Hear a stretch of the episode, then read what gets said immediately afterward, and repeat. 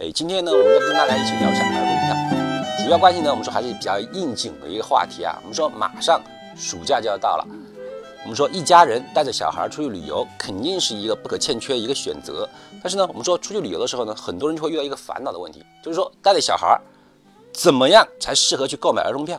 因为目前我们都知道，我们说现在当今我们说国内的一种儿童票的购买方式，它一个界定的方式是一米四，就是说，哎，我们现在的儿童票的购买方式主要是以身高来制定的，就是说，哎，我们说一米四以下是属于是儿童票的一个阶段。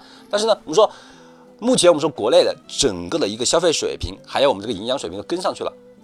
我们的小孩儿，对对对，他们的发育啊，都是比较快的。对，哎，很多时候我们说明明还是一个在校的一个小学生，百分之百是属于一个儿童，对不对？可是我的身高很有可能超过了一米四。现在很多小孩儿大概是四五年级就已经差不多超过一米。对对对，所以这个情况就让人很纠结，就说，难道你需要我证明自己的儿童是儿童吗？只是因为他的身高超过了吗？这不是很可笑的事情吗？因为很多时候我们说，作为一个父母，很多时候我们的小孩儿，哎，个子长得很高，是一个很值得骄傲的事情。对，我们跟大家说，哎，我孩子长得高，哎，我们家带他出去旅行哎，对我们家营营养好，好，很骄傲。可是，哎，到了那个买票的时候，就不停地跟大家解释，他真是小孩儿，哎，就是我给他吃多了都是我错，哎，我不该给他吃那么多，所以这就非常矛盾，对不对？对，很悖论啊。这好像就变成了我们说前段时间那个流行的话题是吧？嗯我非要以证明证明我是我，对不对？我非要证明我的孩子是孩子，小孩，哎，这很可笑。所以说，按照身高这种方式来界定儿童，来界定儿童票这种方式，绝对是非常非常的矛盾，并且不可行的。嗯，所以说呢，这种方式必须应该改变。那用什么样的方式呢？给我们借鉴一下这个国外的一些这个参考。对，就国外的方式呢，在这个里面我们跟大家先共享一下，但是能不能够作为参考呢，还是另外一话。因为说国外它的主要方式是来于什么？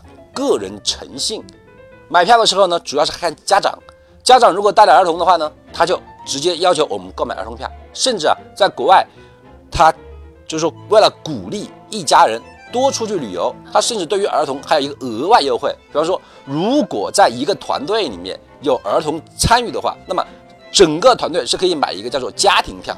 这个家庭票不仅可以享受门票的优惠，而且对于当天整个市内的公共交通还可以打折。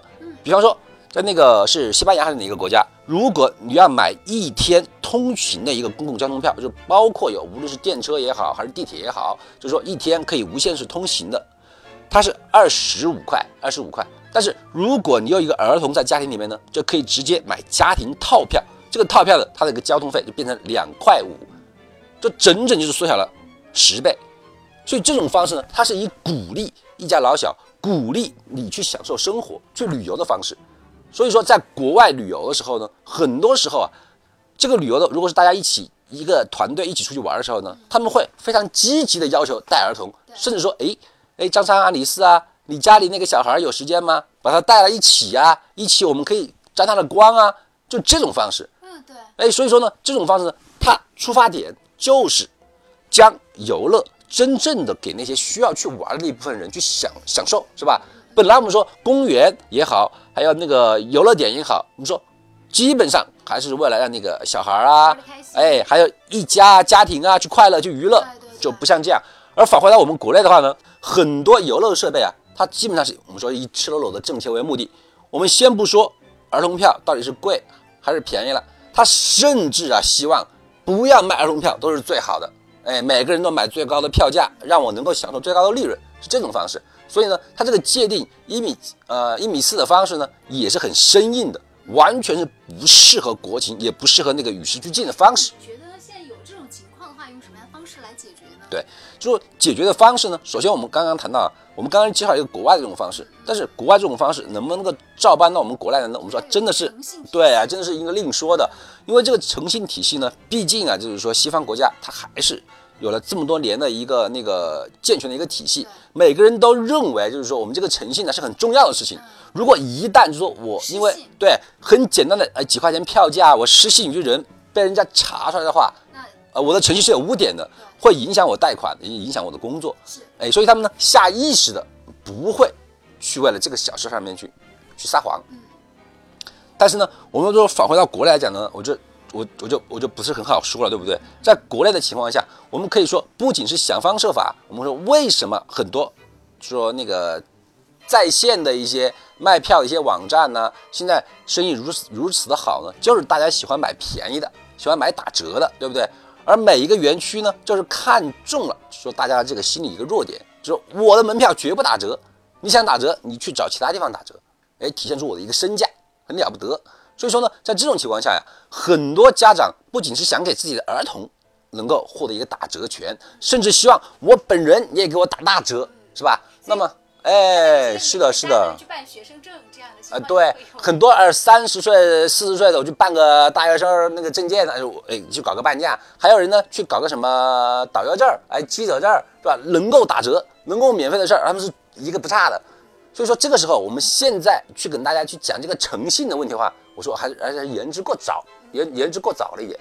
哎，我虽然不太愿意承认，哎，所以说呢，我认为啊，就是说很简单。首先，儿童他的界定方式在法律条文上面来是按年龄来界定的。我们说十八岁是成年人，十六岁呢是享有合法的那个民事责任承担能力。对对对。那么十四岁以下，那么就是儿童。既然法律这么规定的话，那么我们的儿童票就应该跟他套型，必须并轨。我们只要能够证明我们的年龄是哎十四岁，那么就可以了。那么怎么证明呢？我们说这个里面呢，我们还是觉得啊，可以采用一些合法的一个证件。在证件里面呢，原来就是很久以前我们都知道，我们说无论是单位也好，还是学校也好，都是有相关的证件的。那么单位呃单位的一个证件，然后呢学校有学生证，包括小学都有学生证。但是就是说，因为这样的一个证件呢，它这个发行量比较广，所以呢导致它是没有什么防伪的。有一段时间，这种伪造的证件呢，太多了，过于泛滥。泛滥，哎，包括什么军官证啊，哎，什么说那个各种各样的各种各样的什么政府工作人员证件啊，都出来了，反而导致人们更加混淆。所以呢，我们说最近这段时间啊，所有证件都消失了，没有什么证件了。我们都可以看到，基本上没有证件了，只有一些我们说专业技术的，我们说记者证是有的，呃，旅游证是有的，但是很多工作人员我很难拿出我的工作证了。这个时候呢，我们说。在所有的证儿消失的同时，而另外一个证儿呢，却占有占有了一个绝大的一个所谓的什么？嗯，标志性。哎，对，占占据了一个标志性的一个地位，就是身份证了。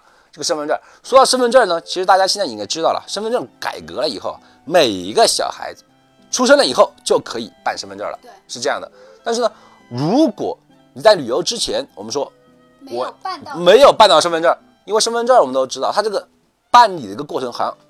非常漫长，哎，一般呢还是说三个月以内办下来都是正常的。那么这就对于我们原来没有身份证而要想去旅游的人呢，就可以产生了一个矛盾。那这怎么解决呢？其实完全可以套用现在一个港澳通行证的那种方式啊。我们说港澳通行证说来说去，基本上就是为了旅游的。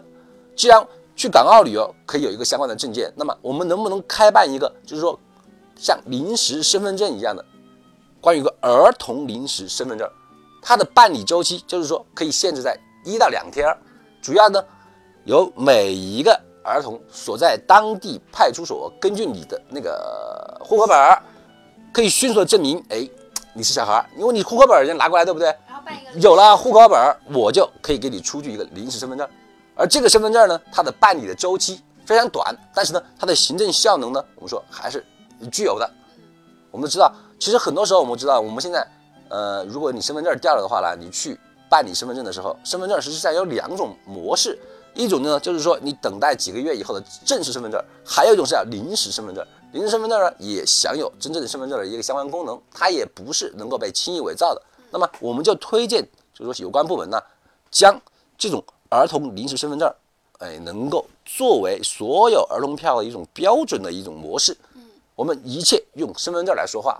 有身份证的儿童就用儿童身份证，如果没有办身份证的儿童呢，就可以办一张临时的身份证。对，总而言之就是证明你是一个儿童的年龄。对我们说合法一个年龄，我们可以用身份证来证明。而且呢，如果我们真的推行这样的一个制度的话，我相信不用超过一到三年，大家就会认识到了身份证的重要性。那么临时身份证肯定是一个过渡产品，也会逐渐的消失。我们会。